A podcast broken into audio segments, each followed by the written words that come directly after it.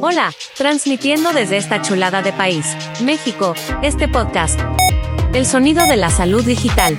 Un podcast dedicado a esa hermosa conexión entre la salud y la tecnología, con su anfitrión, Juan Cáceres, tecnólogo de nacimiento, emprendedor y apasionado de la salud digital. Hola, bienvenido a este episodio número 3 de tu podcast El sonido de la salud digital. El episodio de hoy vamos a hablar sobre la telemedicina. Vamos a hablar un poco sobre los tipos de telemedicina que existen. Todo esto de acuerdo a mi definición. ¿Ok? Así como también algunas estadísticas interesantes en este tema en los Estados Unidos, porque, bueno, en México nosotros tenemos algunas, pero el tema no es muy famoso, ¿no? Y si existen algunas estadísticas, son bastante orientadas a cada fabricante o a cada proveedor, por lo cual a veces es muy difícil comprobar, comprobar su veracidad, ¿no? De millones, etcétera, etcétera. Entonces hay algo muy interesante, menos en el comportamiento de los Estados Unidos, que nos puede dar muy buena referencia, ¿no? Primero empecemos por las diferentes formas que para mí existen en la telemedicina. Primero la videollamada tradicional, que es esa conversación en tiempo real por video y voz entre el paciente y el especialista de la salud. La segunda para mí, la teleconsulta profesional, esa que es esa misma videollamada con voz y video, pero que involucra equipo médico, lo que permite al doctor visualizar o ver al paciente o tener información del paciente que le permite diagnosticar de forma correcta. Número tres, los mensajes. Sí, tal cual, un intercambio de información entre WhatsApp o cualquier mensajería preferiblemente segura es lo que establece esa comunicación entre el doctor y el paciente y esto es un tipo de telemedicina. Número cuatro, el monitoreo remoto del paciente. Esto no es per se una consulta, pero sí es una forma de telemedicina. Es decir, yo escucho al paciente de forma remota y puedo con esa información de los equipos que tiene conectados, etcétera, puedo obtener información del paciente yo como doctor, consumirla, sea en la forma que sea, tableros, Exceles, etcétera, etcétera, y voy monitoreando el paciente de forma remota. Antes de seguir adelante, me di a la tarea de entender cuáles son las principales preocupaciones de muchos pacientes en el tema de la telemedicina. Número uno es para el paciente si tendrá un diagnóstico correcto, es decir, si, existen las herramientas para que en ese intercambio entre doctor y paciente ocurra un diagnóstico correcto. En cuanto al doctor, es contaré con esas herramientas para darle un diagnóstico correcto al paciente, es decir, ejecutaré mis cosas de forma profesional, eso es algo muy interesante. Y segundo, en México, ¿cómo me pagarán? ¿no? ¿Cómo voy a obtener un, beneficio económico por esa consulta? Por ejemplo, en el caso de la videollamada es muy útil y en nuestro caso especialmente la hemos usado mucho en tema de triaje o categorización del paciente para saber, por ejemplo, si un paciente de plano debe irse a emergencia o, por ejemplo, con qué especialista acudir. Lo recibe un eh, médico general y de ahí decirle es mejor que vayas con un cardiólogo por esto que estamos observando. Eso es un muy buen caso que a nosotros nos ha servido. Existen casos puntuales donde sí se puede emitir un diagnóstico, pero sobre todo es muy, muy útil en especialidades como en psiquiatría. Pues, pues sí pueden llegar a, a tener algo muy útil de solo la videollamada. De nuevo, estamos hablando solo videollamada. También es muy útil para personas con seguimiento, por ejemplo.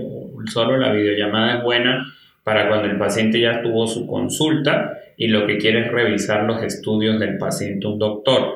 Eso no necesita equipo avanzado, eso no necesita muchas cosas y entonces sí se puede ejecutar de forma correcta.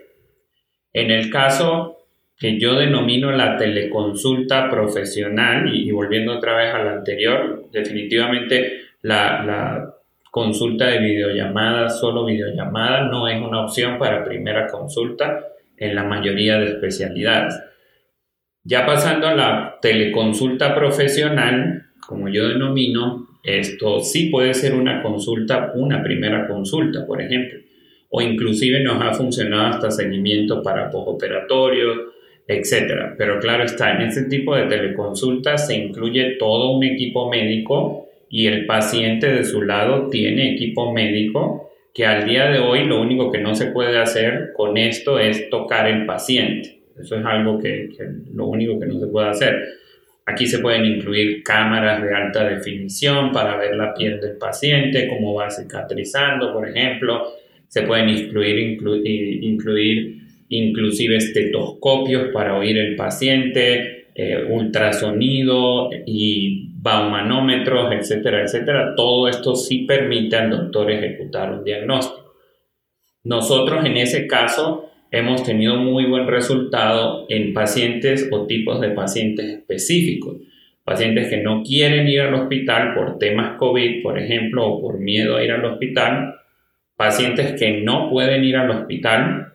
Personas mayores que de plano les es difícil moverse y porque están postrados en una cama necesitan seguimiento médico y esto es una herramienta muy útil. Eh, también en el caso de pacientes que no quieren ir a perder tiempo en, su, en el hospital, sino quiero ir a sentarme allá y esperar a que el doctor me atienda dos horas porque soy una persona muy ocupada. Ese caso también es muy bueno. Es decir, en estos tres casos hemos tenido mucho éxito. ¿Va a reemplazar la telemedicina a la medicina tradicional o la visita al consultorio? No, definitivamente no. ¿Llegó para quedarse? Sí, eso sí va a pasar. Y desde mi punto de vista no tomará más del 10% de las consultas que se están dando en la actualidad con los doctores. Eso en la actualidad. Otra forma de telemedicina que les mencionaba es el monitoreo remoto, que a nosotros nos ha dado muy buenos resultados y tenemos pacientes que usan un wearable, valga la redundancia, o dispositivos médicos conectados, nos envían información frecuentemente y esto al día de hoy nos ha permitido determinar patrones de comportamiento en su vida que dan origen a complicaciones en sus padecimientos o también para determinar condiciones en los pacientes. Estos dispositivos, por ejemplo, a nosotros nos sirven para hacer el famoso mapa o monitoreo ambulatorio que técnicamente es tomar las tensiones arteriales cada cierto tiempo, constantemente, y poder entender el paciente.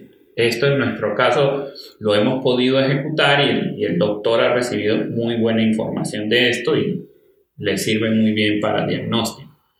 En nuestro caso nosotros hemos hecho, el, por ejemplo, lo que es el famoso holter, pero lo hemos reemplazado por un parche que le permite una mejor calidad de vida al paciente no tener tantos cables encima. Este, este parche nos permite recibir el ECG del paciente en tiempo real, inclusive le puede picar un botoncito del ECG y le dice cuándo se siente mal. Esta información nos permite determinar problemas en el paciente y analizarlos de forma correcta hasta por 72 horas. Es decir, el resultado de esto ha sido muy tangible. Los pacientes en casos de monitoreo remoto han eliminado medicamentos porque aprendimos que cambiando los hábitos en, su vida mejoran sus tensiones arteriales. O en su caso, asistencia al diagnóstico del doctor porque pierdo eso o, elimino esos hoyos negros desde que el paciente se fue y puedo tener un monitoreo continuo y entender mejor al paciente. Por ejemplo, un paciente nuestro ya ha eliminado una de sus tres pastillas de, tensión arterial que tomaba al día, solamente esto, entendiendo mejor su cuerpo y tomando mejores acciones en cuanto al sueño y actividad física. ¿okay? Es decir, esto sí tiene un beneficio económico y médico el uso de la telemedicina, pero debe ajustarse de acuerdo a cada caso, cada herramienta, para obtener el, resultado adecuado. De acuerdo al HIMSS, ¿ok? los tipos de telesalud planteados que, que, hablamos anteriormente, la generación más resistente es los boomers, ¿ok? Es la que menos apoya la telemedicina. Y en el caso prefiere, si, si tiene que hacer telemedicina, prefiere una videollamada o una llamada por teléfono. Solo un 7% prefiere chatear con un doctor. Les tiene mucho miedo a qué pasará con su información, ¿no? Los que más apoyan la telemedicina en número pues son los milenios, ¿ok? Y luego la denominada generación Z. Es decir, si usted está construyendo una estrategia de telemedicina o está construyendo una estrategia de telemedicina, no es una estrategia para corto plazo, porque ya estás viendo que los boomers no son los que más la están usando. Es una estrategia para mediano o largo plazo, porque esas generaciones que sí apoyan la telemedicina van a ser tus pacientes del futuro, ¿ok? Ya es decisión de cada quien cómo construye su estrategia. Si tú quieres algo muy cortoplacista o si quieres empezar a invertir en esto para que tu hospital o tu institución de salud esté preparado para el futuro. ¿Ok? Otras de las principales razones que nosotros vimos en, en este tema de la telemedicina son, por ejemplo, simplemente solo me siento cómodo esto, en el tema de salud yendo a la oficina del doctor o a la, consulta médica, visitándolo físicamente. Esto hablando de los números de HIMSS, ¿no? que, que publican en Estados Unidos. Un 36% dice eso. Un 30% dice, debido al nivel de atención que yo necesito, a fuerza necesito ir a, a, a, verlo personalmente. Estas son razones por las que ellos no quieren o no eh, prefieren adoptar la telemedicina. Y la, tercera razón es, pues no sé si mi doctor o no sé si mi hospital actualmente esté dando telemedicina. Ahí hablamos un 22%.